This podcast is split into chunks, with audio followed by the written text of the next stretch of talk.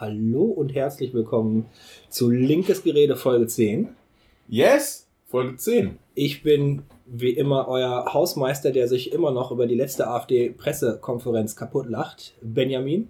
Und mir gegenüber sitzt der total integre Holger, unser Historiker.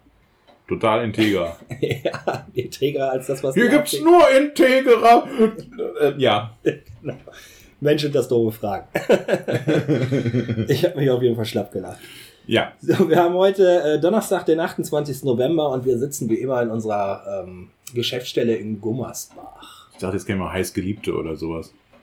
Äh, das kommt jetzt wahrscheinlich noch in naher Zukunft. Alles klar, geht so. Gut. Genau.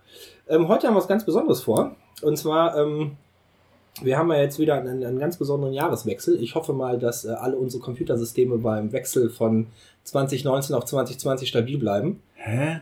Ja, bei dem 2000er Wechsel. Hat's äh, ja auch nicht geklappt mit dem allgemeinen Crash. Was nicht ist, kann ja noch kommen. Ich, also Microsoft ist für macht wirklich viele verrückte Sachen. Vielleicht kriegen sie es ja diesmal hin.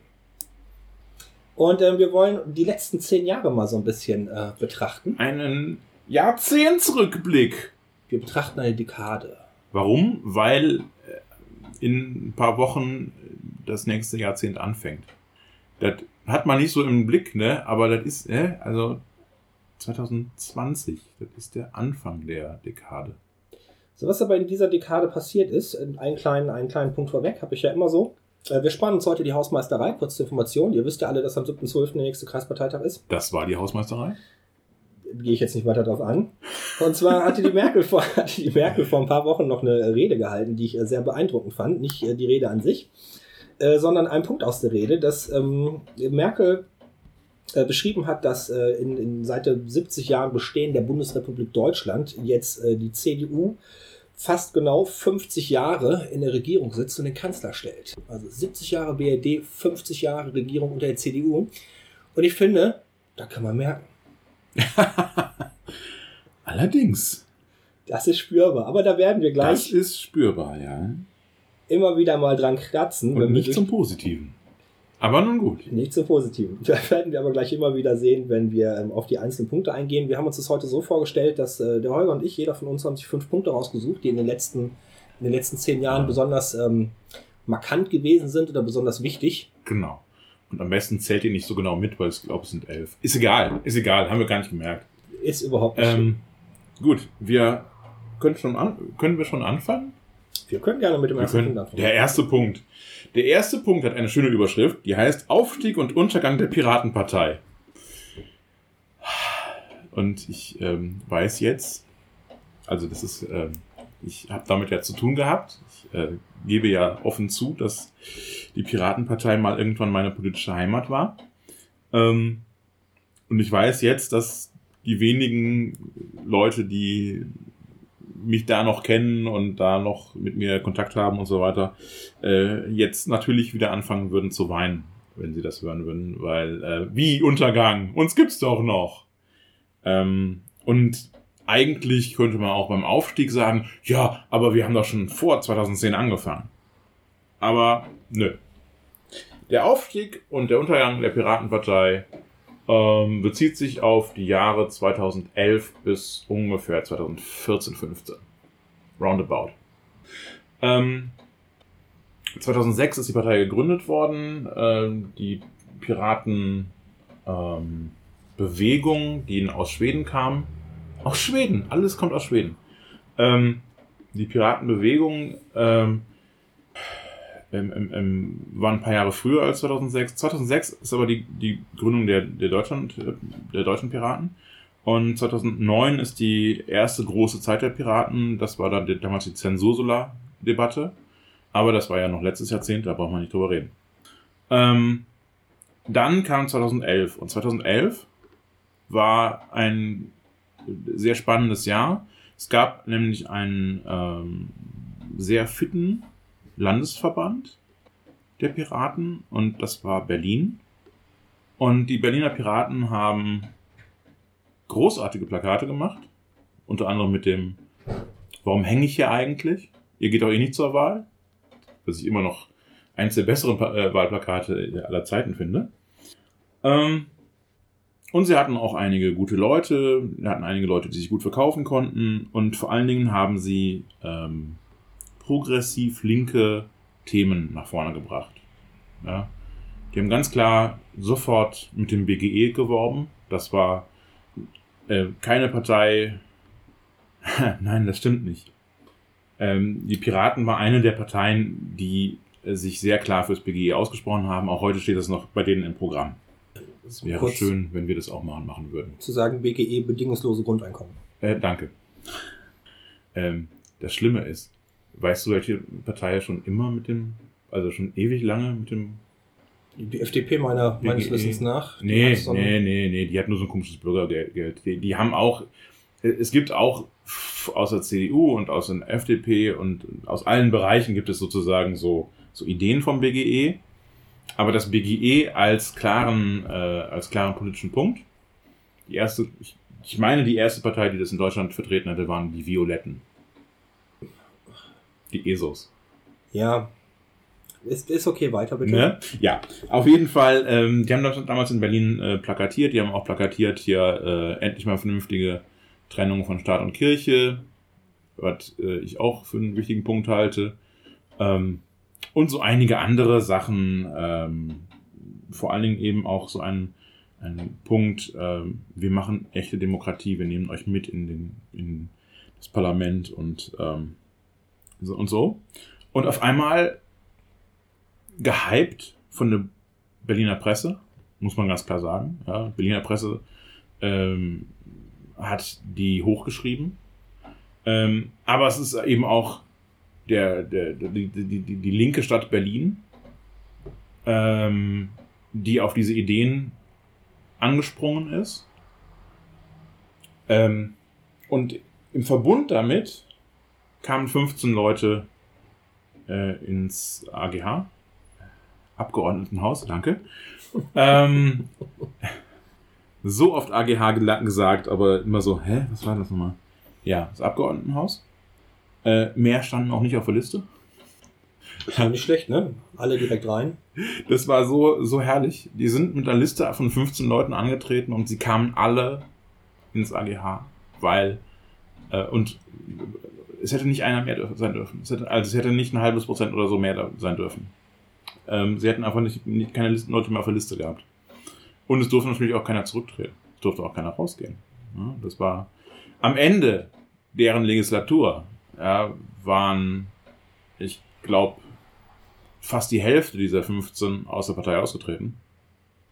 Aber sie waren alle noch in der Fraktion.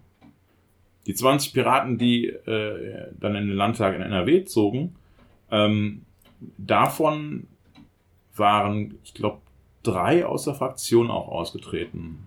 Und ich weiß gar nicht, wie viele aus der Partei und ach, lustige Sachen passierten da. Wir haben ja ein paar Mitglieder aus der Landtagsfraktion. Nur eins, eins bin ich mir ganz sicher, Daniel, Daniel Schwerde. Der ist damals, ähm, der hat damals sozusagen die Ein-Mann-linke Fraktion gebildet. Ja. Ähm, War auch schon bei uns zu Gast, sehr nett. Ist er auch. Der NetNerd ist äh, ein netter. Ein guter. Auf jeden Fall. Ähm, nun gut. Was haben die Piraten anders machen wollen? Die Piraten haben sich vor allen Dingen als eine radikal-demokratische äh, Partei gesehen, ähm, haben versucht, eine Art ähm, ja, Basisdemokratie herzustellen.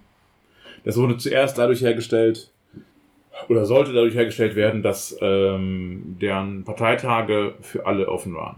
Also jeder, der da hinkam und Mitglied war der Partei, konnte mitstimmen. Es gab kein Delegiertensystem. Ich glaube, es gibt es auch bis heute noch nicht. Muss er jetzt auch nicht mehr. Jetzt ist ja schon. Jetzt ist es auch egal, genau. Äh, das, da, da stimme ich zu. Da stimme ich zu. Ähm, das war, das, das wirkte erstmal wie eine gute Idee. Ähm, war aber natürlich in den Flächenstaaten totaler Schwachsinn. Im Bund war es noch größerer Schwachsinn, weil wer kann es sich leisten, zu jedem Parteitag zu fahren? Gott, was sind wir zu Parteitagen gefahren? Ähm, da ist auch viel Geld reingeflossen. Das passiert aber dann halt so. Das ist dann halt so. Nun gut. Ähm, aber sie haben auch viele Sachen gemacht, die sehr clever waren. Ja, sie haben eine ständige Versammlung im, im Mumble gehabt. Das heißt, es gab ähm, ein, eine, eine, einen Server, auf den man, ne, Mumble ist sowas ähnliches wie äh, Discord oder, oder äh, Teamspeak oder sowas, also eine, eine Software, mit der man gut miteinander reden kann. Und ähm, der Piraten-Mumble war ein bisschen so die Kneipe der, der Piratenpartei, war ähm, der Ort, wo sich äh, Arbeitskreise trafen ähm, und wirklich auch viel politisch gearbeitet wurde. Ja. Ähm, man, man sieht ja immer so ähm, die, die Probleme, die die einzelnen Arbeitskreise in den Parteien, die treffen sich mh, hm, alle drei, vier Monate mal oder so meistens. Mhm. Ähm, wir hatten die Möglichkeit, das einfach jede Woche zu machen oder jede zwei Wochen oder so. Ähm, warum hatten wir die Möglichkeit? Ja, weil wir halt uns mit Mumble getroffen haben. Ähm, vor Ort haben wir uns natürlich auch gesehen, aber dann halt nur so ein oder zwei Mal im Jahr. Plus Parteitage natürlich. Ähm, aber ähm, das war zum Beispiel eine großartige Sache, um, äh, um Fläche zu, zu überbrücken. Äh, in dem Moment, als sich der Landtag auflöste, weil unsere Fraktion damals, also die Fraktion der Linken, Mist gebaut haben, muss man leider so sagen, ähm, haben wir keine Probleme gehabt, als Piraten in sehr kurzer Zeit eine Liste aufzustellen, in sehr kurzer Zeit einen, einen Wahlkampf zu organisieren. Jetzt mal, muss man ganz klar sagen, mit deutlich weniger Leuten. Ja, nur klar. Ja. Äh, mit deutlich weniger Leuten, als jetzt ähm, andere Parteien haben. Ähm, wir hatten hier im Oberbergischen, wo wir jetzt, wie viel haben wir äh, in der Kreispartei ungefähr? Also wir, Entschuldigung. Äh, wir schwenken immer so zwischen 90 ähm, und 100 Mitgliedern hin und her. Ja. Also nicht, weil jetzt wirklich viele Leute austreten, sondern weil dann auch mal Leute versterben oder natürlich auch mal Leute austreten. Ja. Zwischen 90 und 100. Ähm, genau. Und äh, also ich glaube, die höchste Zahl, die wir mit den Piraten mal hatten, äh, waren irgendwie 50 oder so. Und wir haben trotzdem relativ problemlos geschafft, einen Wahlkampf auf die Beine zu stellen. Also was ich bei den Piraten immer so, also was ich immer so ein bisschen bewundert habe, ist, dass, ähm, also bei uns, wir gehen im Moment davon aus, dass wir, wenn wir 100 Mitglieder haben, dass wir 10% haben, die, ähm, die man wirklich als, als hochaktiv bezeichnen kann. Ja, ja. Also Leute, die ähm, nicht nur mal bei einem Kreisparteitag vorbeikommen, der einmal im Quartal ist, um dann abzustimmen, sondern Leute, die man auch sonst so äh, noch sieht. Mhm. So, und das ist natürlich ähm, mit 10 Hochaktiven immer ähm, ein Spagat. Ja. Äh, sehr schwierig, alles umzusetzen. Und bei den Piraten, das habe ich so wahrgenommen, dass ähm, mehr Leute hochaktiv waren, weil gerade wenn es so um Mumble geht oder Skypen oder halt, wenn man Twitter nutzt und sich dann da austauscht, ähm, diese Hürde nicht da ist, ähm, unbedingt ja, so mobil sein zu müssen. Du kannst halt dran teilnehmen, ja. egal wie deine Situation gerade ist. Was ja. ich bei den Kreisparteitagen bei euch schlimm fand, ist, dass sich bei euch immer so eine Mobilitätselite durchgesetzt hat. Die Leute, die ähm, Kohle hatten und die Zeit hatten, um überall teilnehmen zu können, die hatten es einfacher gehabt. Nicht, dass sie es immer geschafft haben, aber sie hatten es einfacher gehabt, ähm, die Meinung so ein bisschen mit zu. Ja. Also mehr Einfluss zu haben. Wir haben das selber auch immer als Zeit- und äh, ähm, Geldelite ja. benannt. Also das ist durchaus äh, war das ein großer Kritikpunkt auch innerhalb der Partei immer wieder. Ähm, es gab viele, die gesagt haben, ja, alles andere als Basisdemokratie, alles andere als dass wir selber mitreden dürfen, geht gar nicht. Ähm, aber das waren natürlich häufig auch Leute, die es sich leisten konnten. Ja, ja. ja. Ähm, und es war noch nicht mal unbedingt das Finanzielle, weil, äh, also ich erinnere mich eben an die Zeiten, der Stammtisch hier in, in Gummersbach, also der Stammtisch natürlich für den ganzen Kreis galt, ähm, umfasste so ungefähr 15 Leute, die mhm. aktiv waren.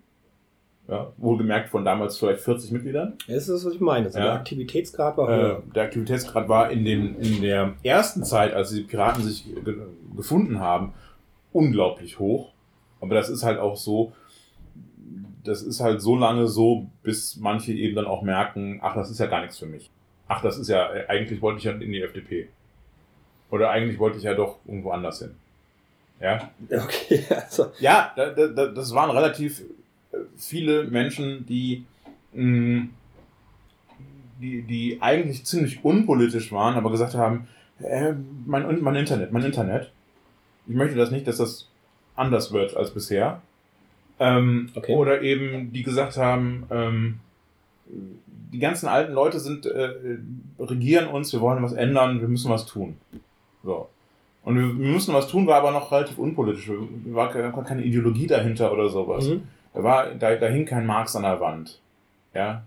Der, der uns vielleicht irgendwie sagt, äh, in welche Richtung wir die Analyse prinzipiell gehen sollte. Ja. Das gab es alles nicht. Das heißt, ähm, noch viel mehr als in anderen Parteien, es ist ja jetzt nicht so, dass es in unserer Partei völlig anders wäre. Ähm, natürlich gibt es auch bei uns Mitglieder, deren äh, politische Ansichten auch teilweise weit von dem divergieren, was die Partei so, so sagt, die, die Programme so sagen. Ja.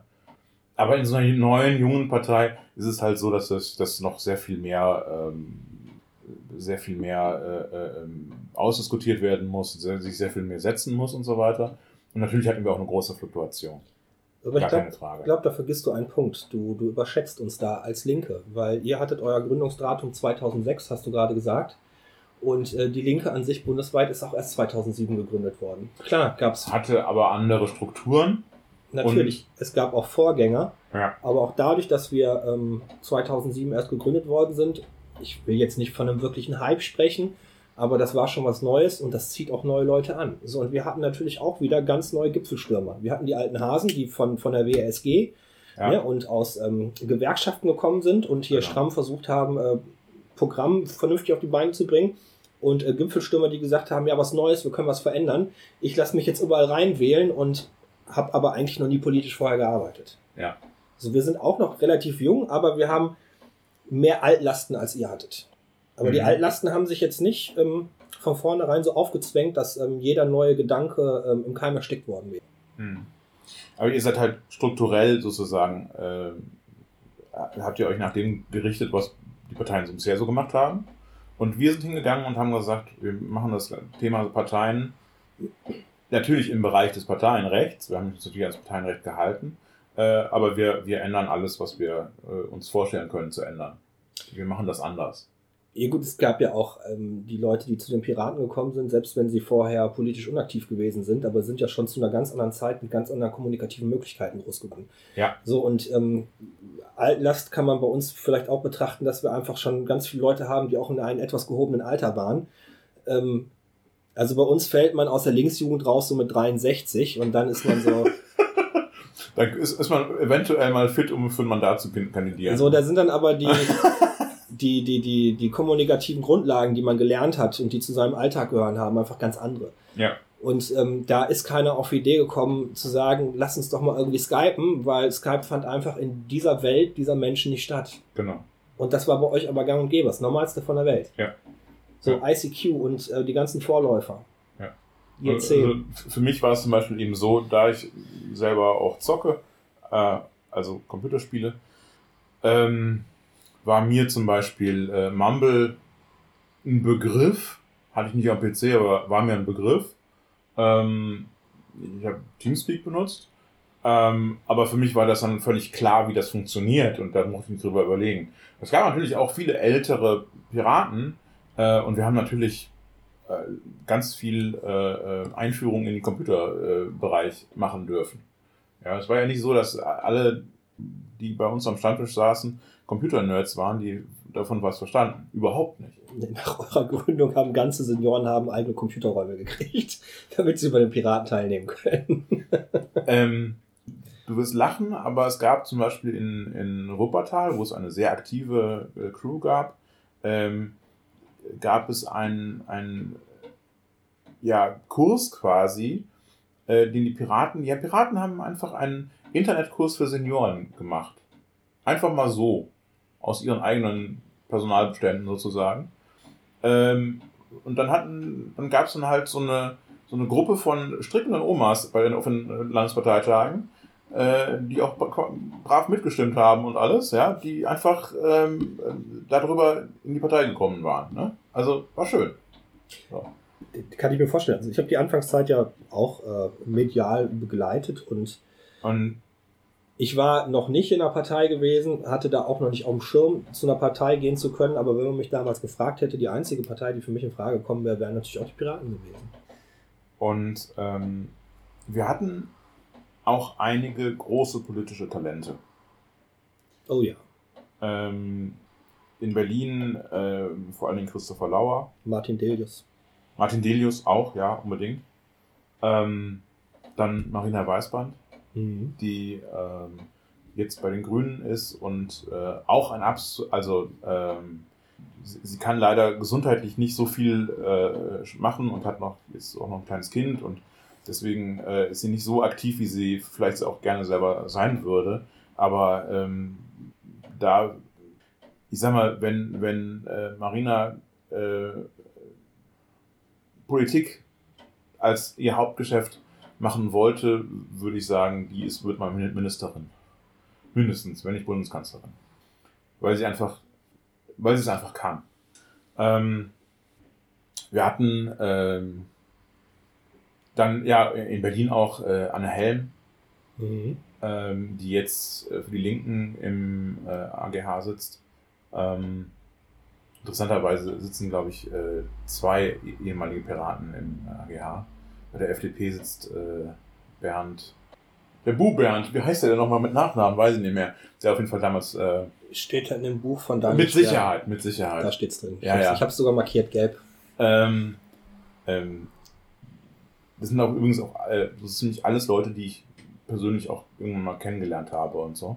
Jetzt nicht alles Leute, die ich äh, total gut äh, kenne und äh, befreundet bin oder so, aber die ich alle irgendwann kennengelernt habe, ähm, mit denen ich teilweise auch heute noch äh, hin und wieder kommuniziere.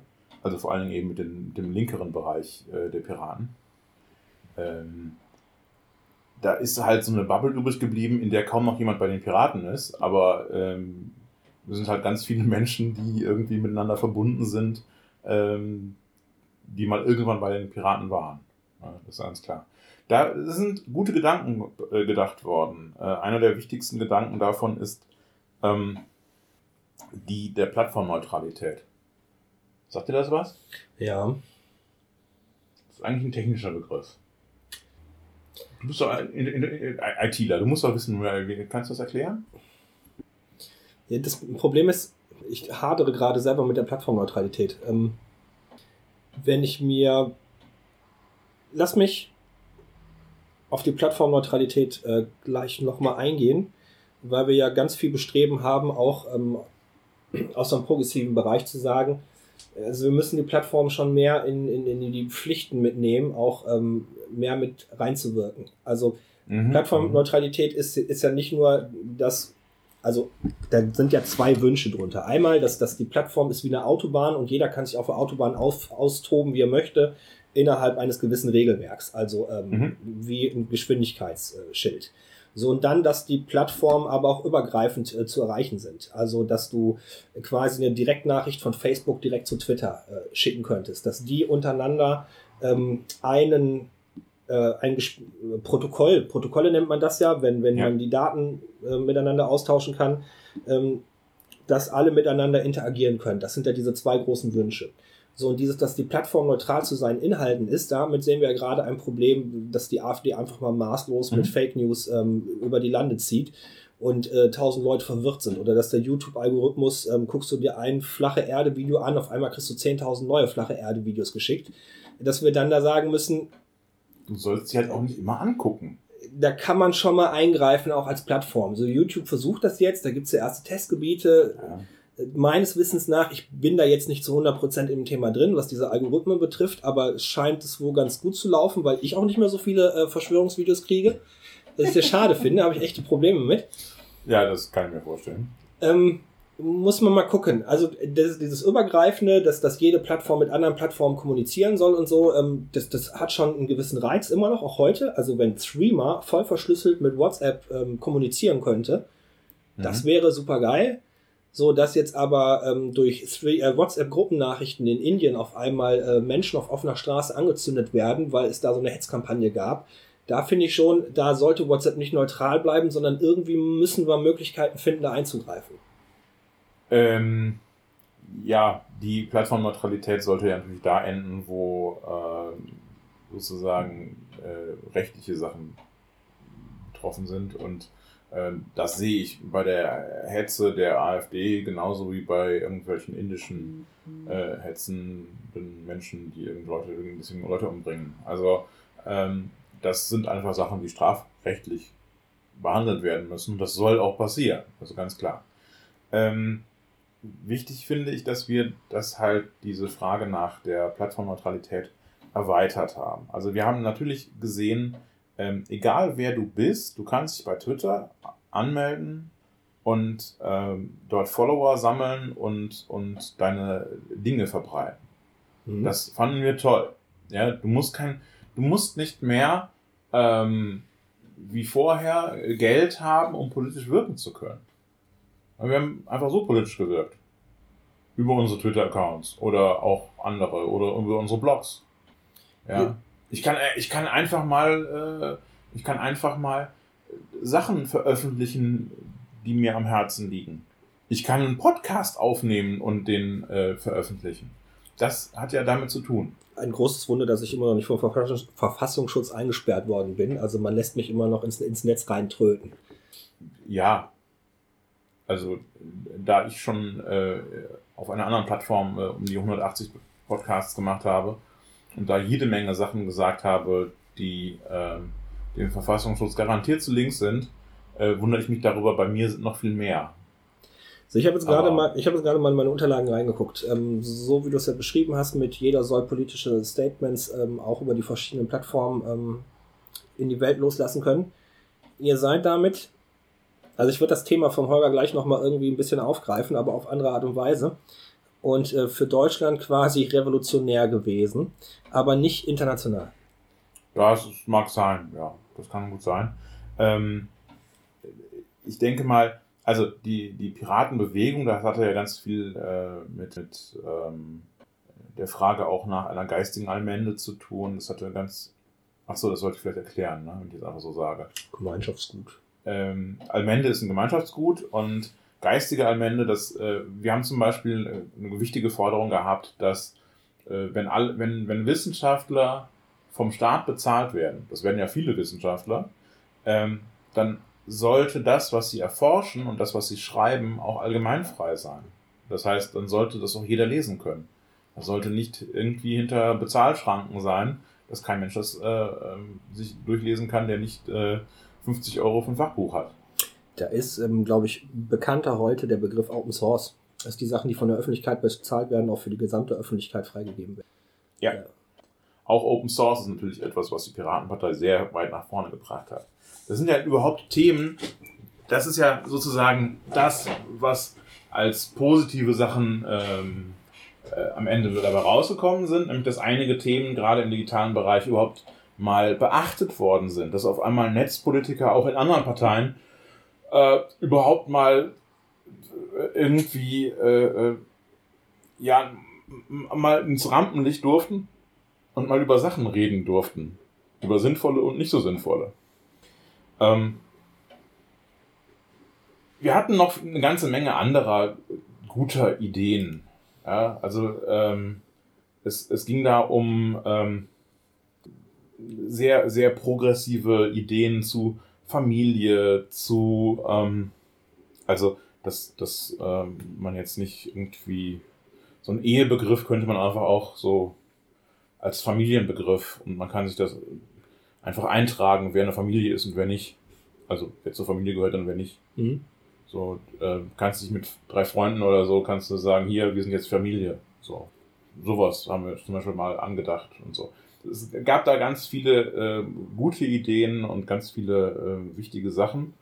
Das Problem war, äh, ach so, und natürlich liquide Demokratie, da müssen wir auch mal kurz.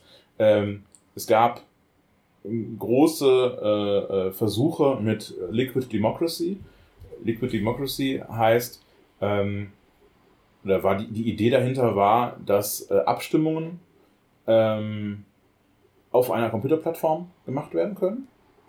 Ähm, dass äh, nicht mehr ähm, nach äh, nicht mehr Parteien sagen, wir schicken diesen die Leute da und dahin, sondern dass man sagen kann, ähm, ich stimme über jedes Gesetz sozusagen selber mit ab.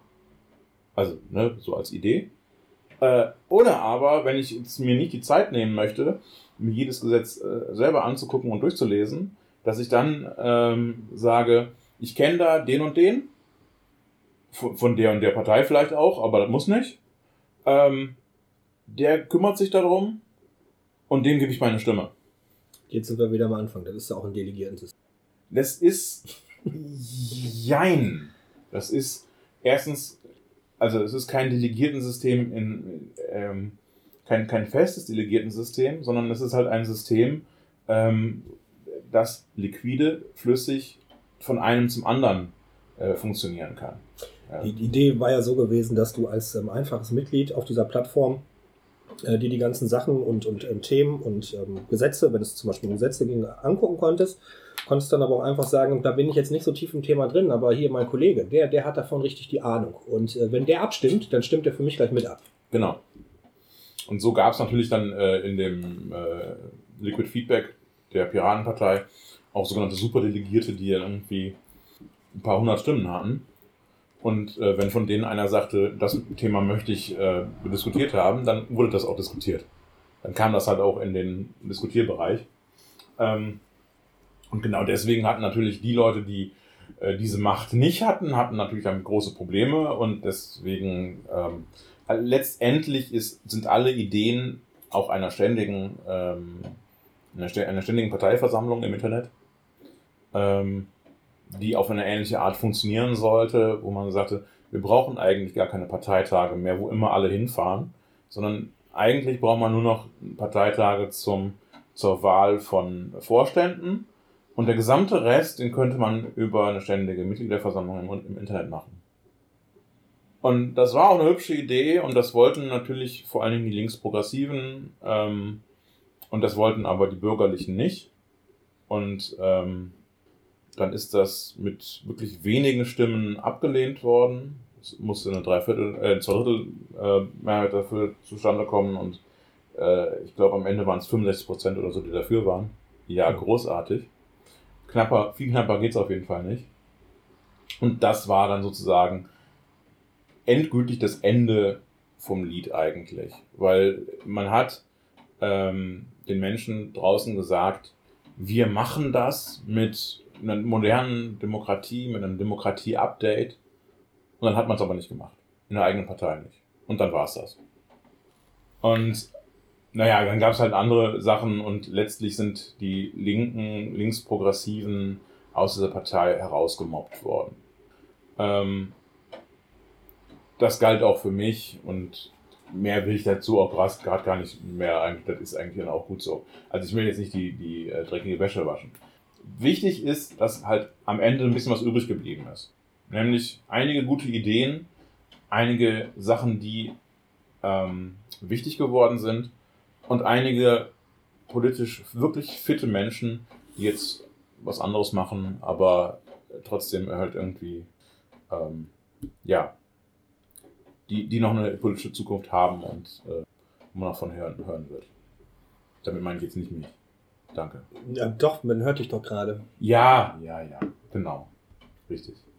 Ja. Ja, sehr schönes Thema. Äh, gefällt so. mir. So, womit machen wir denn jetzt weiter? Ähm, ist doch sicherlich ein Thema von dir, oder? Ich habe hier keine Themen reingebracht. Der Holger hat mich gezwungen. Alle Themen, die ich hier reingebracht habe, habe ich eigentlich von Holger aufoktroyiert bekommen. Ähm, Der Benny lügt wieder. Wie gedruckt. Mist, ich erzähle Mist. Fake News waren das gerade. Ich ja. gebe es zu. Ja. Ähm, ich hatte mir gedacht, also sowieso meine Themen werden alle ein bisschen ein bisschen digitaler sein ähm, als äh, Holgers Themen, auch wenn Holgers Themen. Noch digitaler als die Piratenpartei, das geht doch gar nicht. Noch digitaler als die Piratenpartei, genau, weil ich ganz ähm, große gesellschaftliche Veränderungen äh, da gesehen habe und ähm, leider ist die Welt bei diesen gesellschaftlichen Veränderungen durch die Digitalisierung ein bisschen weiter gekommen, als wir es gekommen sind, aber wir hatten ja jetzt auch 50 Jahre CDU. ja. Da passiert halt nicht viel. Was, was ich sehr beeindruckend fand und, und was mich in meiner politischen Wahrnehmung Leider, wo ich zum ersten Mal überhaupt ähm, versucht habe, eigenständig nachzudenken. Das hat natürlich nicht geklappt beim ersten Mal, ist klar. Das ist ja ein, ein, ein Trainingsprozess. Aber es war Inzwischen klappt es manchmal. ähm, ganz selten. Aber da kriege ich auch schon mal ein Stückchen Schokolade, aber es passt. Ähm, und zwar ich, ähm, Edward Snowden, äh, die, die Whistleblower, Edward Snowden und äh, Chelsea Manning. Das waren so die ersten beiden Momente, wo ich ähm, gesehen habe, hier passiert äh, politisch einfach was ganz Wichtiges. Da, da Mhm. passieren äh, große Schweinereien im System. Also bei den beiden jetzt, Edward Snowden und Chelsea Manning, die sind halt äh, äh, mit, dem, mit dem Militär beziehungsweise mit den amerikanischen Nachrichtendie- Nachrichtendiensten äh, aneinander geraten. Aber ich habe der Whistleblower überhaupt erstmal wahrgenommen und war überhaupt gar nicht, mir war überhaupt gar nicht bewusst, dass es noch auf vielen anderen Gebieten äh, Whistleblower gibt.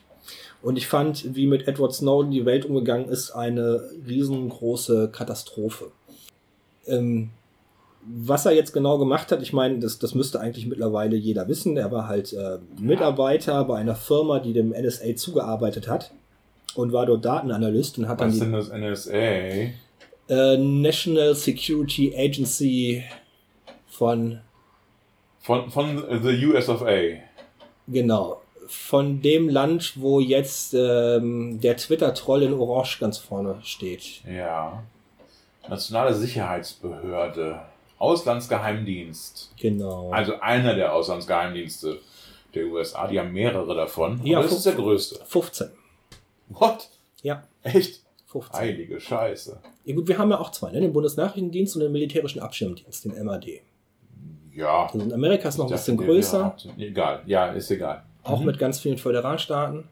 Mhm. Die haben mehr als wir. Ist egal. Ähm, und ich fand, Edward Snowden war ja noch ein sehr junger Mensch und er hat die Daten preisgegeben und hatte auch einen Heidenschiss und ähm, ist dann nach Hongkong geflohen. Hongkong, kommen wir auch nochmal zu. Ist dann nach Hongkong geflohen und hat sich dann ähm, international an die britische, deutsche und äh, amerikanische Presse gewendet und hat damit sein, sein Leben aufgegeben. Also er musste sich von seiner Freundin trennen. Ähm, seine Eltern sehen war auch nicht mehr und er hat halt ja, fast weltweit nach Asyl gesucht und ist dann hinterher in, in Russland untergekommen und arbeitet da jetzt für eine IT-Sicherheitsfirma.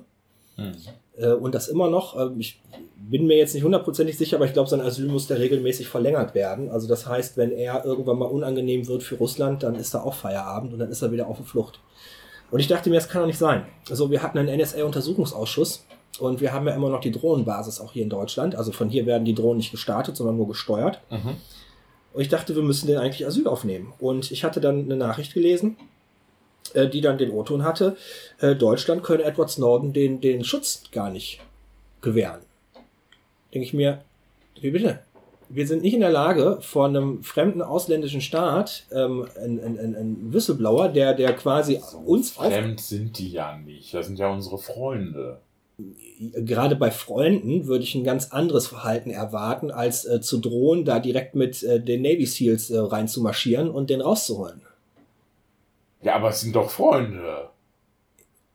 Aber wenn, wenn du mir ein Buch nicht zurückgibst, dann komme ich direkt mit meiner Flotte bei dir an und bomb deine Hütte weg. Oder wie stellst du dir das vor? Unter Freunden. Ja, ja. Okay. Ja, weiß ich jetzt, wie ich demnächst meine ausgeliehenen Bücher wieder zurückkriege. Äh, mit Moskau in Kasse. Ja. Und ähm, wie gesagt, Edward Snowden, so Note to myself, never lend a book. Ja. Zum, zum ersten Mal waren Regierungen soweit, die ganze Welt auszuspionieren. Auch das ähm, ist ja nur durch die Digitalisierung möglich, dass einzelne Leute durch ähm, computergestützte Systeme äh, wirklich alles auswerten können. Und äh, der erste, der, ich meine, ganz viele, ganz viele wussten es ja. Es gab ja ganz viele Leute, die schon seit Ewigkeiten im Kopfverlag und bei Campact gesagt haben, wir werden ausspioniert. Ja. Und dann auf einmal hat der Kerl dafür Compact, gesorgt. Nicht Camping.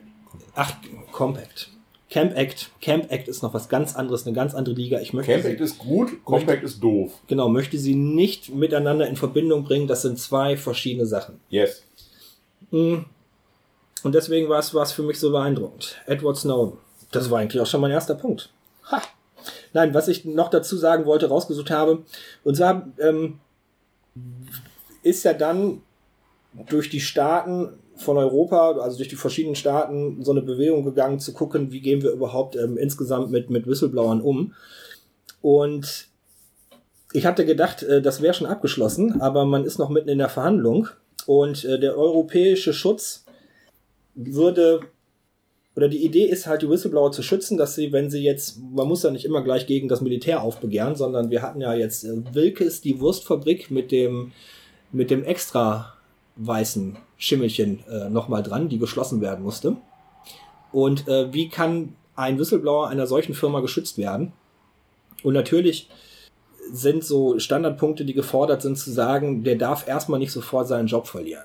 Das ist die Frage, ob der Typ dann noch weiterarbeiten will oder die Frau, aber erstmal ähm, ja. muss, ist er vom Arbeitgeber geschützt und darf nicht sofort seinen Job verlieren. Und äh, keine Repressalien und, und, und nichts weiteres.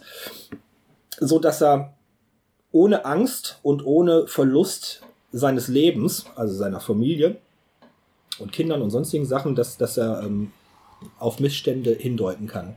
Und jetzt fand ich es ganz spannend, da bin ich heute wieder vom Stuhl gefallen. Äh, wir sind natürlich dagegen. So, wir opponieren gerade dagegen. dagegen. Das ist noch nicht durch. Und zwar. Wie wir sind dagegen? Ich bin da nicht gegen. So. Ähm, wir als das, Partei? Nicht, nein, nein, nein, nein. Deutschland. Aha, ach, das, ach, das, Deutsch, ach, Deutschland. Katharina Aha. Barley von der SPD. Ja. Äh, ist, ist quasi dagegen und versucht äh, bei den Verhandlungen das Gesetz nicht unbedingt aufzuweichen, aber das Gesetz so zu erweitern, dass ich da schon, schon große Probleme sehe. Wie gesagt, also die EU fordert einen allgemeinen Schutz, egal wo sich der Whistleblower hinwendet. Äh, ob er ja. sich jetzt zu seinem Arbeitgeber wendet, ob er äh, zu einer Aufsichtsbehörde geht oder ob er sich direkt an die Öffentlichkeit wendet. Und äh, Deutschland möchte natürlich vertreten von Katharina Barley, äh, dass man unbedingt das ähm, Drei-Stufen-System einhalten muss. Du musst dich auf jeden Fall bei deinem Arbeitgeber melden und da musst du deinem Arbeitgeber eine Frist einräumen, damit er ähm, an dem Missstand was beheben kann. Und dann erst darfst du sich bei der Aufsichtsbehörde melden. Und wenn so, so. die dann immer noch nicht macht, dann erst darfst du an die Öffentlichkeit gehen. So, da sehe ich aber schon bei Schritt eins. ne, nehmen wir mal ja. an, Panama Papers, Deutsche Bank, du merkst das und du musst dich bei deinem Arbeitgeber melden. Ich glaube, ich als Deutsche Bank hätte ein gewisses Interesse, meinen Arbeitgeber ausnahmsweise mal besonders fürstlich zu entlohnen. und dann ist die Sache schon, dann haben wir das, glaube ich, schon erledigt. Da muss man gar nicht mehr zu einer Aufsichtsbehörde gehen. Ja, oder wenn man sich nicht belohnen lassen möchte, kann man auch sagen, erstens, ja, ähm, äh, übrigens, ähm, wir haben da gute Verbindungen zu gewissen Anwälten oder wir haben auch gute äh, Verbindungen zu Leuten, die können dir sehr wehtun. Äh, es gibt da verschiedene Möglichkeiten, je nachdem, wie kriminell die Machenschaften sind. Und wenn man jetzt davon ausgeht, dass, ähm, dass die Menschen, die diese Missstände ja zu verantworten haben, dabei auch immer eine gewisse kriminelle Energie haben, weil sonst hätten, sonst wäre das ja nicht so. Ja. Ähm, dann muss man leider davon ausgehen, dass dieses Drei-Stufen-Modell nicht das cleverste ist, äh, an dieser Stelle werde ich wieder an diesen schönen Song erinnert. Der fängt irgendwie an mit Wer hat uns verraten ah. oder sowas. Ja, ja, ja. ja, Mark, ja. Mark Uwe Kling. Ja, ja, ja, genau. ähm, das, also, äh, liebe SPD, ihr geht so, ähm, so auf die Nerven, das ist Wahnsinn. Ähm, und dann geht's ja noch weiter. Also ich will das jetzt nicht künstlich in die Länge ziehen. Dann geht's ja noch weiter. So, wenn du, du mit der Firma wirst du dir nicht einig, äh, die, die einmalige, ähm, das, das extra Weihnachtsgeld oder das einmalige 15. Monatsgehalt dir nicht passt, musst du zur Behörde gehen, aber auch das gibt ja dem Unternehmen die Chance, sich direkt bei der Behörde zu melden und dann zu gucken, wie man das machen kann. Wir haben ja beim VW-Skandal gesehen, ähm, da war ja in Deutschland nichts, nichts Unrechtes dran. Die haben ja hier keine Straftat begangen. Das war ja alles abgesprochen und abgekatert mit dem, mit dem ja. gesamten System. Ja. So, und auch da lässt sich als Firma, nehmen wir mal an, du bist jetzt nicht VW, sondern weiß ich nicht, irgendwas Unbekanntes, Continental. Äh, Unbekannt, ja. Dann ja. kann man da auch schon mal mit der Behörde wieder was klar machen und dann ist vielleicht das, was der äh, Mitarbeiter für, für Unrecht empfindet, ähm, auf einmal schon in Gesetz gegossen und damit vollkommen legal. Ja. Ähm, und dann dürfte er sich nicht mehr an die Öffentlichkeit wenden, weil darüber ist ja, ist ja verhandelt worden. Ja. Oh, Und ich finde es dieses Drei-Stufen-System eine große Schweinerei. Ich denke mir, wenn jemand ähm, da arbeitet, und wir, wir haben es in der Vergangenheit ja auch bei den Panama Papers gesehen zum Beispiel. Da, da war ein Bankmitarbeiter, der hat gesammelt und geguckt und ich glaube, der wusste schon ganz genau, bei wem er sich jetzt melden muss, damit das überhaupt einen Impact hat. Und ich glaube, der hat sich ganz bewusst nicht bei seiner Bank gemeldet. Ja. Wäre jetzt auch nicht die erste, wo ich hingehen würde. Also, denn ab einem gewissen Grad an problematischen Dingen, ne? So und sehr schön ist, ich hatte jetzt hier, ich, ich verlinke den Bericht mit der Katharina Barley, der kam von der FAZ. Ähm, wir machen jetzt neu für diese, für, für diese Folge äh, eine eigene Internetseite, wo wir so eine, so eine Linksammlung machen und auch mal ein YouTube-Video und so verlinken wollen. Und da findet man alles wieder, wozu wir äh, Texte rausgesucht haben, beziehungsweise Presseartikel. Ähm, bekommt ihr am Ende in der Beschreibung eigene Internetseite ähm, www.dielinkeoberberg.de slash Rückblick. Da finden sich alle Inhalte nochmal. Aber einige Sachen, die noch kommen werden, sind auch unglaublich. Da würde man dann doch gerne mal einen Presseartikel zu lesen. So, auf jeden Fall ist das gerade noch, noch in der Mache mit, mit dem, mit dem äh, Whistleblower-Schutz. Wie gesagt, Katharina Barley ist, ist dagegen. Und äh, die Wirtschaftswoche meint aber, nee, irgendwie, ähm, der Whistleblower in Deutschland ist schon sehr gut geschützt. Weil die Aufdeckung von Korruption oder Betrug und Betrieb liegt im ureigensten unternehmerischen Interesse.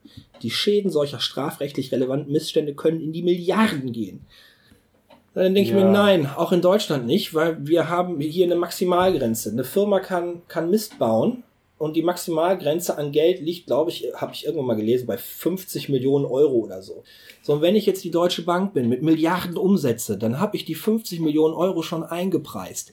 Es gibt für die Deutsche Bank kein ureigenstes Interesse, ähm, dass Whistleblower an die Öffentlichkeit gehen. Das ist gelogen. Die Wirtschaftswoche kann mich mal. Ähm, ich hätte eigentlich gedacht, wir würden auch noch so ein bisschen über das reden, was Manning und, und äh, Snowden so alles rausgepackt haben. Aber ich finde das ganz gut, dass wir jetzt eher so diesen Whistleblower selber, diese Sache selber ansprechen. Ähm, wir hatten nämlich, ähm, ich bin mir sehr sicher, dass es auch in dieser Zeit war, Genau, also auch Anfang der 2010er Jahre ähm, gab's, ist ein, ein Fall durch die Presse gegangen, wo es einen deutschen, einen bayerischen Whistleblower gab. War der nicht Finanzbeamter? Nee, der zufällig äh, in, äh, ganz zufällig in psychiatrischen Maßregelvollzug landete. Gustl Mollert. Ja, ja, ja, ja. Ja? Die Geschichte von Gustl Mollert. Ähm, eine sehr deutsche Geschichte, finde ich. Äh, es ist faszinierend. Ähm, der Mann war verheiratet mit einer Frau und hatte da irgendwie, es gab da Dinge in der Beziehung, die nicht so gut waren. Und ähm, die Frau arbeitete bei einer größeren Bank und ähm, verschob dort Geld in die Schweiz. Also die war für Schwarzgeldgeschäfte zuständig Mhm. quasi. Nun erzählt man innerhalb einer Beziehung eine ganze Menge und äh, sie hat ihrem Mann halt erzählt, was sie so beruflich macht. Macht man ja meistens so, ne? Schwarzgeld verschieben, ja. Ja, also ich meine, ne? Man sagt halt, man spricht halt darüber, was man so macht, ne? So. Und ähm, dann gab es halt äh, gewisse Di Differenzen zwischen den beiden äh, und äh, man hat sich überlegt, ob man eventuell sich irgendwann trennt und so weiter und das war nicht alles äh, freundlich.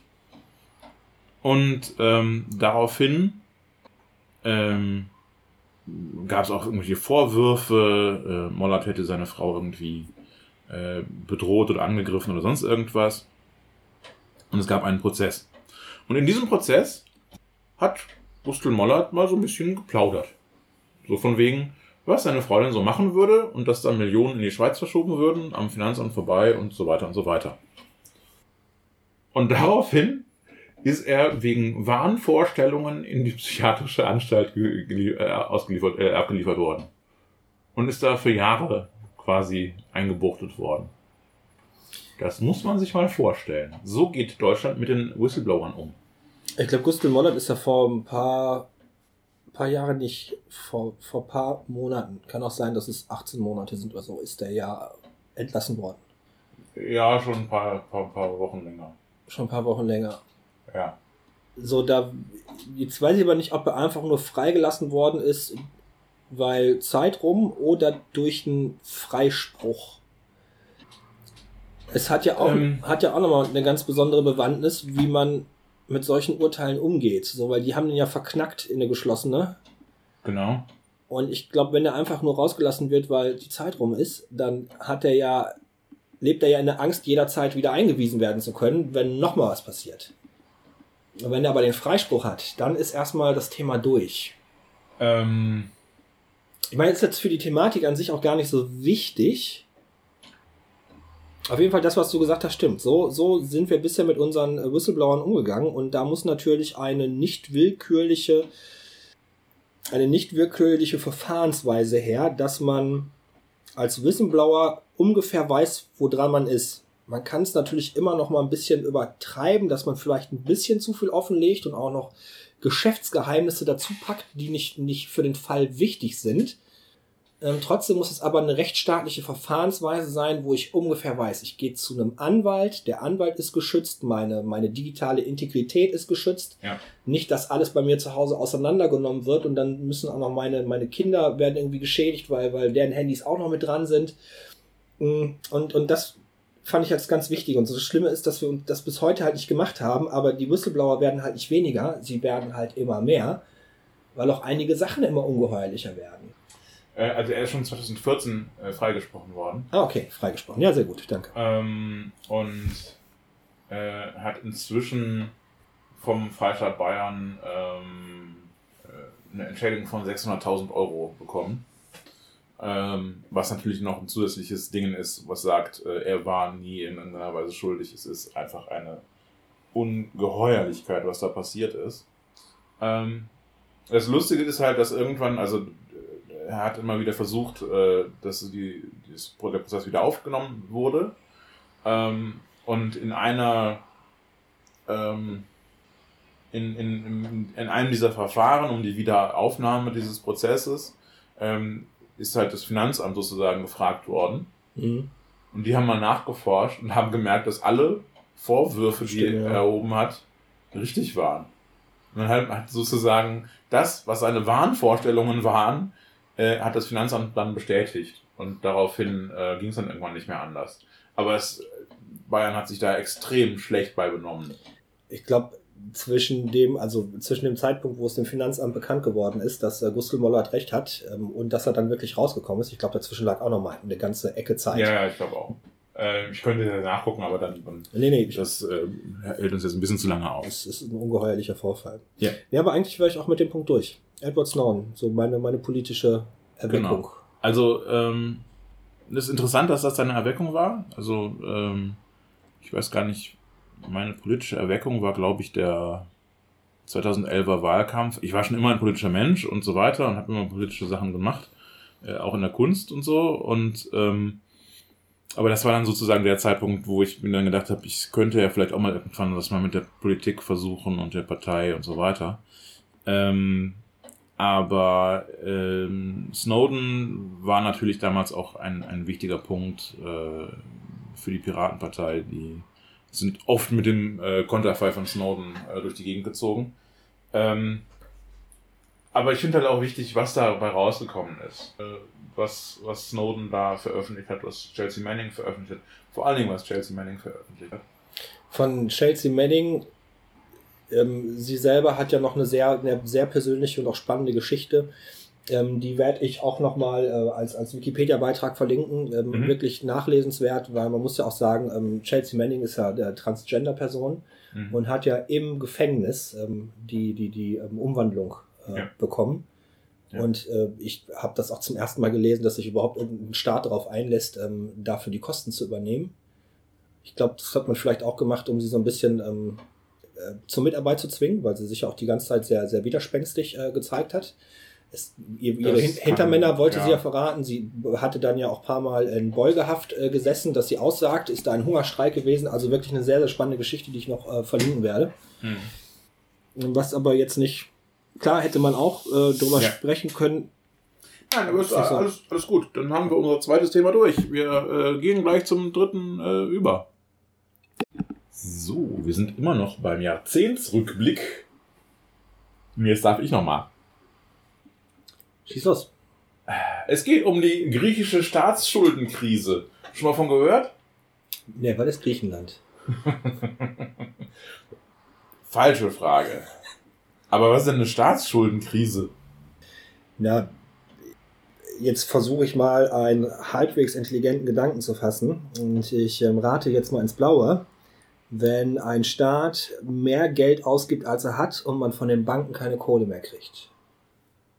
Also das mit dem mehr Geld ausgeben, als er hat, das ist bei allen Staaten immer so. Wir reden jetzt mal nicht über die schwarze Null, die von den schwarzen Nullen erfunden wurde. Ja, dann, wenn man sich Japan betrachtet, Japan lebt ja schon sehr, sehr lange über sein Verhältnis und äh, Japan ähm, tut auch gar nicht mehr viel dafür, um ähm, äh, die Kohle zurückzuzahlen. Aber da haben die, die haben ja noch keine Krise. Und dann wann wird das erst zur Krise? Das äh, wurde. Ja, das ist so eine Frage, ob es überhaupt eigentlich zu einer Krise wird im Normalfall. Im Normalfall haben Staaten mit sowas keine große Probleme. Weil im Normalfall machen die irgendwann einen Staatsbankrott. Und sagen, wir können die Schulden nicht mehr zurückzahlen, äh, aus. Wir fangen jetzt von, von vorne an. Machen eine neue Währung, alles ist gut. Das wäre das neuseeländische Modell in dem. Du, das ist das Modell von allen Staaten. Nein, ich meine nur neuseeländische Modell, weil die haben es ja im gleichen Atemzug ähm, so gemacht und was äh, damit ja einhergegangen ist und das, ähm, den Automatismus dahinter, den muss ich mir nochmal betrachten. Auf einmal ja eine viel höhere Frauenquote in der Führungsebene der Banken in Neuseeland äh, damit gekommen ist. Die ist ra rapide angestiegen. Das ist interessant. Warum ist das so? Ähm, Im Moment geht man davon aus, dass man sagt, dass Frauen, ähm, was auch solche Themen betrifft, nicht so risikoreich handeln wie Männer und man damit ähm, eine erneute Staatsschuldenkrise aus dem Weg gehen könnte. Mhm. Das ist immer, aber das weiß ich jetzt nicht, da muss ich mich noch einlesen, da habe ich mich heute nicht zu vorbereitet. Ja. Ähm, also, äh, prinzipiell wäre das mit den Staatsschulden in Griechenland kein großes Ding gewesen. Staatsschulden haben alle Staaten, das ist üblich. Auch durchaus, dass das eine ganze Menge ist, ist üblich. Ähm, wenn Griechenland nur die Staatsschuldenquote gehabt hätte, nein, andersrum. Wenn die USA nur die Staatsschuldenquote von damals Griechenland haben würden heute, dann äh, wäre Trump noch viel gefährlicher, weil dann hätte er Geld. Ähm, also die USA ist unglaublich verschuldet. Wahnsinnig verschuldet. Die Staatsschuldenquote ist viel höher als bei Griechenland, sie jemals war. Und man denkt sich, äh, und warum geht das da? Ja, weil die die Panzer haben. Weil die, ja, weil sie die militärische Macht haben, weil sie, ähm, ja, auch, ähm, weil sie die Leitwährung oder eine der Leitwährungen hat, haben. Äh, man könnte natürlich sagen, ja, Griechenland hat doch auch eine Leitwährung, aber genau da ist das Problem. Amerika hat es halt geschafft, dass alle anderen Länder sich an den Dollar drangebunden haben. Ganz viele. Ja, So, die Amis haben angefangen, mit, mit, mit ihr Geld mit Gold abzusichern, aber das ist auch schon lange nicht mehr so. Trotzdem binden sich noch ganz viele, oder auch, dass der Ölpreis an den, an den ähm, amerikanischen Dollar gebunden ist. ja, So, das sind große Vorteile, weswegen es sehr, sehr schwierig ist, sich mit ähm, Amerika zu verscherzen, selbst wenn sie jetzt 15 Panzer weniger hätten. Genau. Ähm, aber Griechenland äh, hat halt ein, ein anderes Problem. Griechenland hat nämlich das Problem, dass sie im Euroraum sind. Und dadurch, dass sie im Euroraum sind, gab es gewisse, äh, wie soll man sagen, mh, Also die Bildzeitung würde jetzt sagen, dadurch hatten die Griechen mehr Urlaub und deswegen waren die so faul. Das wäre ein Bildzeitungstitel. Ja, aber die Bildzeitung, das wissen wir, schreibt nur Schund. Ähm, die, ähm, ähm, die Griechen, ja gut, äh, denen ging es äh, wirtschaftlich nicht ganz so gut. Das, die hatten ein Problem, was viele äh, europäische Länder haben, nämlich es gibt in der Mitte Europas äh, einen Exportweltmeister. Ähm, und wenn es einen Exportweltmeister gibt, muss es auch ganz viele Leute geben, die Import machen. Und wenn es einen solchen großen wirtschaftlichen Player gibt in der Mitte von so einer EU, ähm, dann sind das die eben, die da groß von profitieren. Und die Kleinen am Rande profitieren eben nicht so sehr von der EU.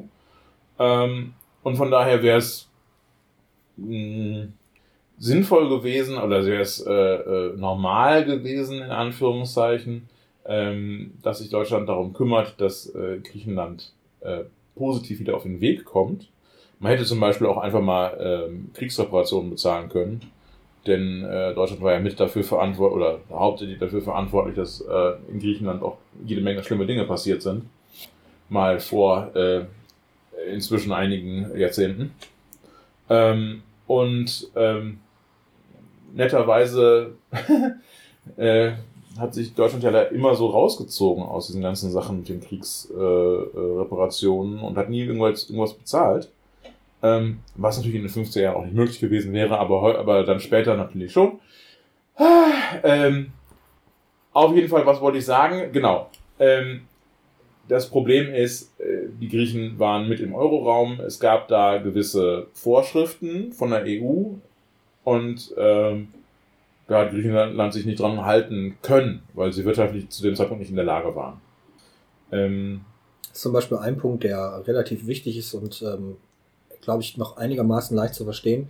Äh, die Europäische Zentralbank zum Beispiel darf äh, die Länder nicht direkt finanzieren. Die Europäische Zentralbank darf nur Banken, die in den Ländern agieren, äh, mit Geld unterstützen. Ja. So, und was dann griechische Banken gemacht haben, ist, dass sie ganz schnell versuchen, versucht haben, die Kredite, die sie hatten, ähm, quasi damit, damit auszulösen ähm, dass es denen halt nicht ganz so schlecht geht. Und dadurch ist halt das Geld, was die Europäische Zentralbank an griechische Banken gegeben hat, nicht bei den Leuten angekommen und nicht in den Konsum geflossen.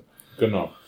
Und ähm, im Prinzip ist es ja dann so passiert, dass ähm, eine Art Rettungsschirm gab und dass dann auch Geld äh, aus Deutschland unter anderem ähm, dann nach Griechenland geflossen ist. Aber das ist eigentlich nicht nach Griechenland geflossen, sondern das ist eigentlich alles, oder größtenteils äh, direkt an die äh, Gläubiger gegangen und die Gläubiger waren natürlich äh, Banken, Hedgefonds und so weiter.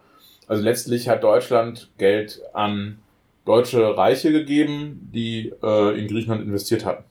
Ja. Und ähm, das Lustige ist, die Griechen bezahlen auch noch alles, was sie damals bekommen haben, auf Heller und Pfennig zurück. Und ähm, eigentlich macht die BRD nur Gewinn mit dieser ganzen Nummer. Das stimmt. Da muss man sich halt äh, mal festhalten.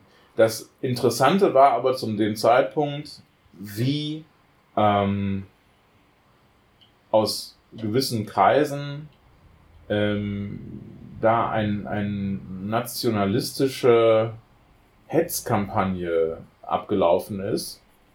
Ähm, die komische Zeitung mit den vier Buchstaben, die du eben äh, schon benannt hast. Die Zeitung, äh, die nicht mit dem Namen genannt werden darf. Die, die, die andere mit den anderen vier Buchstaben, also die, die, die gleiche halt nur für Leute mit Abitur.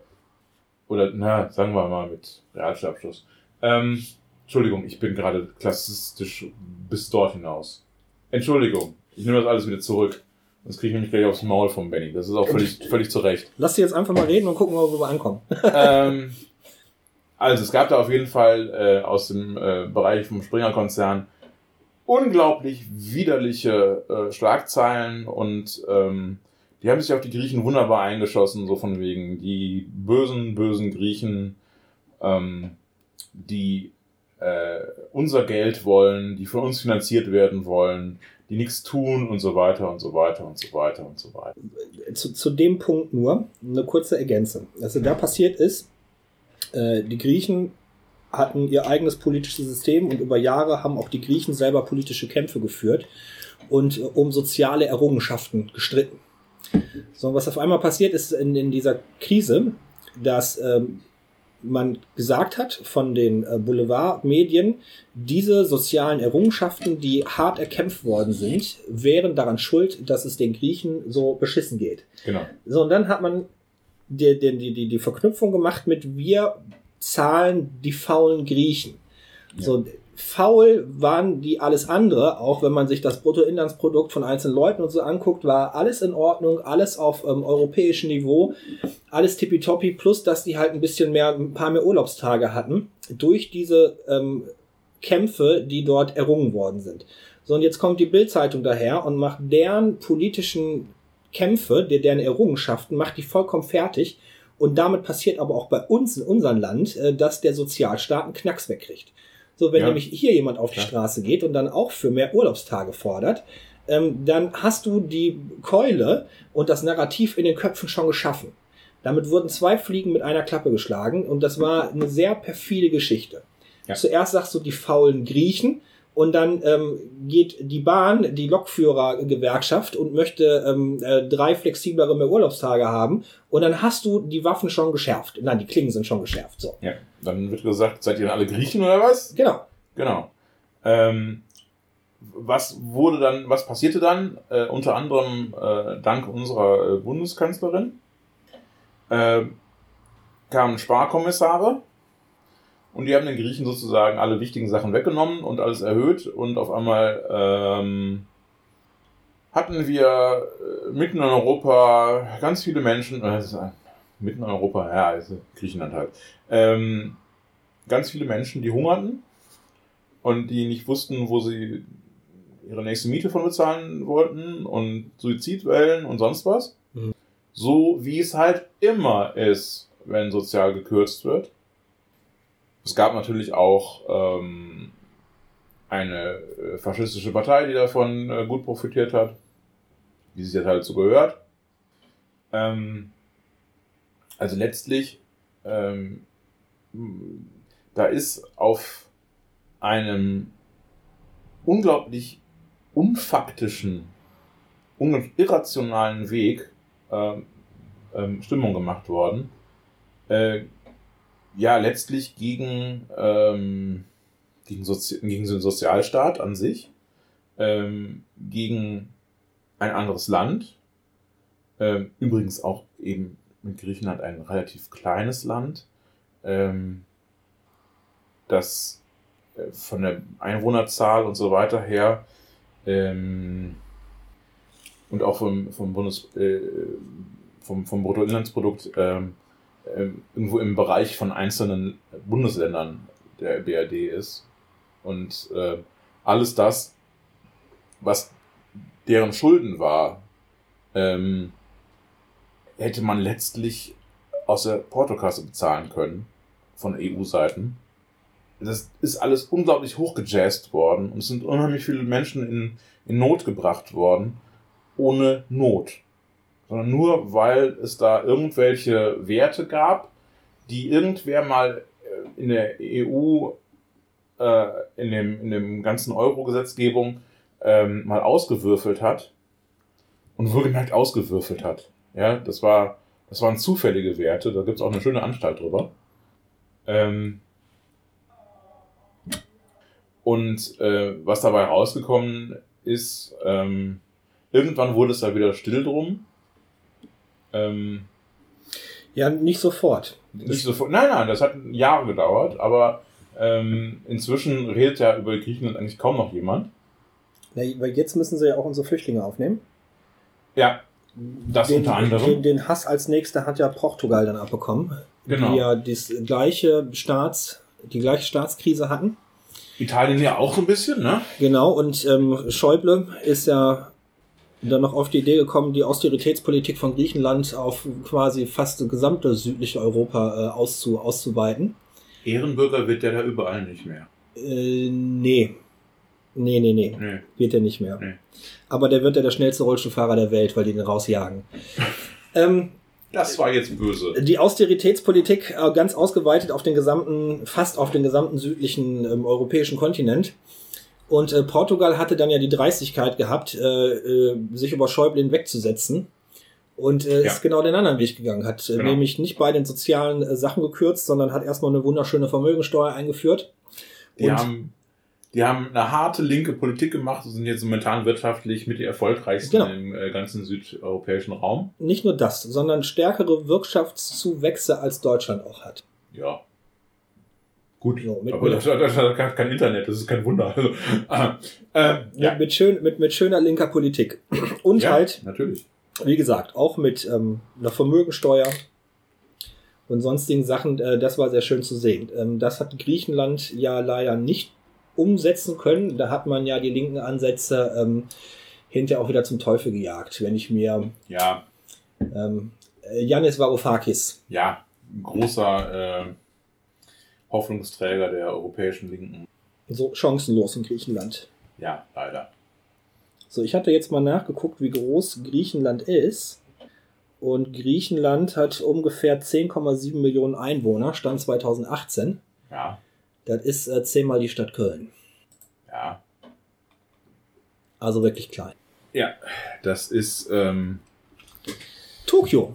Ich meine, nein, nicht, nicht Tokio oder Shanghai. Tokio oder Shanghai. Eine Stadt von beiden hat schon alleine 10 Millionen Einwohner. auf jeden Fall haben wir in NRW ungefähr 18 Millionen. Ja.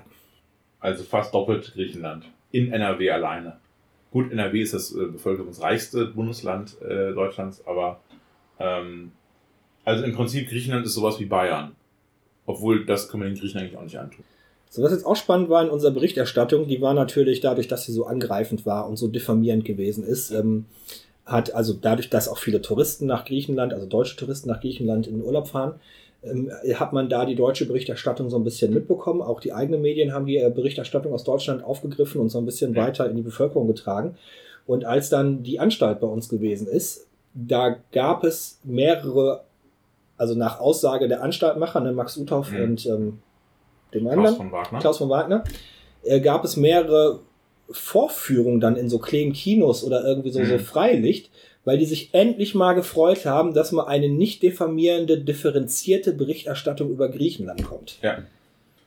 Und äh, vor allen Dingen muss er auch bedenken, ähm, eine der großen äh, äh, sogenannten Gastarbeiterströme äh, der 60er Jahre war ja der aus Griechenland. Mhm. Das heißt, es gibt in Griechenland, viele von denen sind später irgendwann zurückgegangen, ähm, mehr als aus anderen Ländern, weil Griechenland ist einfach schön.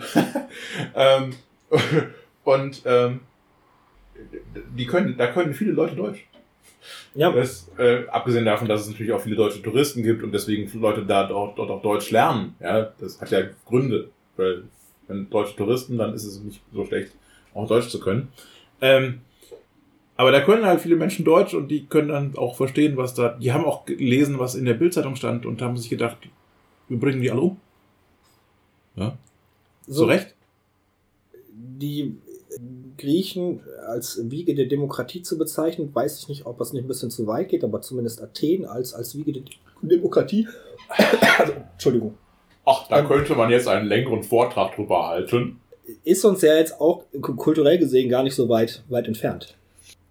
Nein, also ähm, Wiege der Demokratie ist immer so, äh, Ja, aber, aber jetzt mal ich als Dummi. Ich hier als Dummi. Ja, ja, ja, ja, ja, also äh, wie gesagt, ich könnte da historische Vorträge drüber halten, das wäre aber jetzt nicht zielführend. Ähm, auf jeden Fall ist Griechenland ein wichtiger Punkt der europäischen Kultur, auf, auf, auf alle, alle Fälle. Äh, Im Prinzip, europäische Geschichte fängt mit Griechenland an. Die fängt nicht in Ägypten an, die fängt nicht in Mesopotamien an, die fängt in Griechenland an. Ähm, das ist das erste Volk auch mit, dem, mit der indoeuropäischen Sprachfamilie. Ähm, das Griechische ist uns, unserer Sprache verwandt, auch wenn man das nicht glauben mag. Es ist allerdings eine entfernte Verwandtschaft. Ähm, Ich kann ja auch Griechisch wunderbar. Also ich habe ja gelernt Mathematik, Alpha, Beta, Gamma. Also ich bin ja, Grieche durch und durch. ja, genau. Ähm, nein, nein, nein, aber es gibt da halt wirklich äh, ähm, in der äh, ähm, die, die, das Griechische ist quasi der Vorläufer oder die eine Weiterentwicklung des Griechischen ein, ein, ist dann das Röm, das, das Latein, das römisch-Latein und daraus kommen die ganzen romanischen Sprachen. Das sind halt alles so Sprachstufen weiter. Ähm, die Trennung zwischen dem Germanischen und dem Griechischen ist ein bisschen früher passiert, deswegen äh, wird man nicht viele Worte finden, die im Griechischen und im, Deutschen gleich sind, aber äh, es gibt da schon Verbindungen. Es gibt da wirklich Verbindungen. Ähm, egal, auf jeden Fall, ja, Griechenland ist eigentlich äh, so sehr ähm, ähm, Wurzel des europäischen Gedankens und der europäischen äh, Kultur, äh, dass es schon hart war, dass genau ausgerechnet die getroffen hat. Ähm, und äh, wenn man nicht vom Klima her sowieso sagen würde, lass das mit dem Fliegen, würde ich sagen, Griechenland wäre immer noch ein sinnvoller Ort, um da hinzufahren, um da Urlaub zu machen, einfach nur um zu zeigen, dass nicht alle Deutsche Bild lesen. Ja. Ab da, das war. Also die Idee ist gut, zu zeigen, nein, ähm, liebe Griechen, auch wenn ihr uns jetzt, ähm, wenn ihr griechische Abstammung seid oder griechische Eltern habt oder selber Griechen seid, ähm, wir, wir ticken da anders. Wir lesen genau. nicht die Bildzeitung, aber ich glaube nicht, dass wir das nur durch einen Besuch dort auch so. Also, weil du kommst einfach mal in so einem, in so einem Flieger an, wo einfach überall die Bild rumfliegt. Ja, ja, ja, ja. Wir, wir, wir drehen uns gerade auch, das ist auch, ja. wir, wir, wir, wir kreisen gerade vom Thema weg. Trotzdem, Entschuldigung, Griechenland, ähm, ja. wir versuchen den Schäuble hier wegzuwählen, äh, dass der nicht nochmal ja. Europa in seine Fänge nehmen kann. Und ähm, wir finden Austeritätspolitik auch richtig scheiße. Ja. Gutes Schlusswort, wir finden das scheiße. So, was jetzt für uns als, als ähm, Hinweis, wie es gerade abläuft, ähm, das hoffentlich bekommt ihr das nicht so mit, aber wir nehmen jetzt jeden Punkt einzeln auf, weil einige Punkte sind ein bisschen länger, andere sind ein bisschen kürzer. Wenn der Holger sich jetzt also verabschiedet, es geht in zwei Sekunden weiter. Nur wir machen für heute einen Aufnahmestopp. Genau. Ähm, obwohl drei Stücke auch ein guter Schlusspunkt. Ist auch vollkommen in Ordnung. Für heute reicht's. Also, falls das jetzt das Ende des Podcasts ist, äh, danke fürs Zuhören. Tschüss. Tschüss.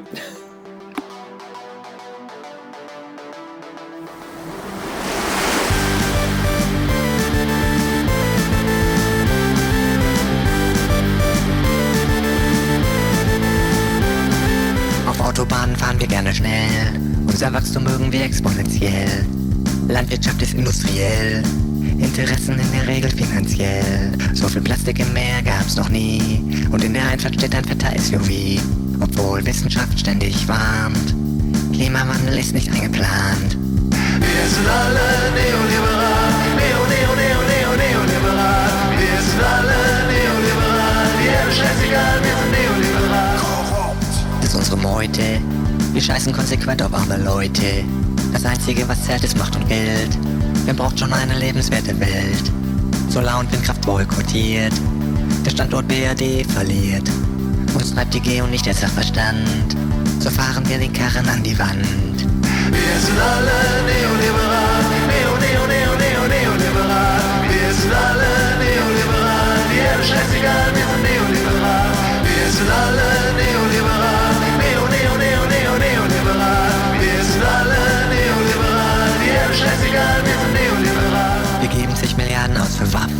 Die Energiewende ist leider nicht zu schaffen. Rammstein killt mit Drohnen. Für Kohle gibt's Subventionen. Flüchtlinge im Mittelmeer ersaufen. Wir gehen eine Kreuzfahrt kaufen. Diktatoren sind kein Problem. Wir bezahlen sie und machen's uns bequem. Wir sind alle neoliberal. Neo, neo, neo, neo, neoliberal. Wir sind alle neoliberal. Die Erde scheißegal, wir sind neoliberal. Wir sind alle neoliberal.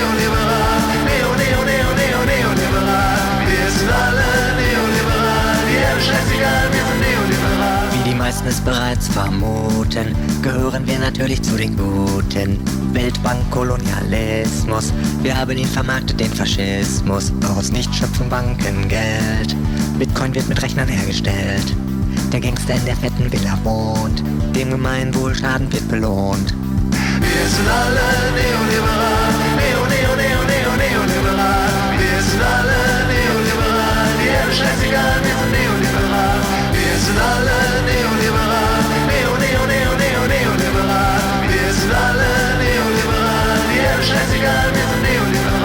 geben uns humanistisch, im Inneren sind wir rassistisch, auf dem rechten Auge immer blind, weil Rechte doch recht praktisch für uns sind. Korrupte Psychopathen, Spekulanten, unsere würdigen Repräsentanten. Reaktionär und national, Angst und Hetze vor jeder Wahl. Hey, wir sind alle neoliberal, neo, neo, neo, neoliberal. Wir sind alle neoliberal, ja, scheißegal, wir sind neoliberal. Wir sind alle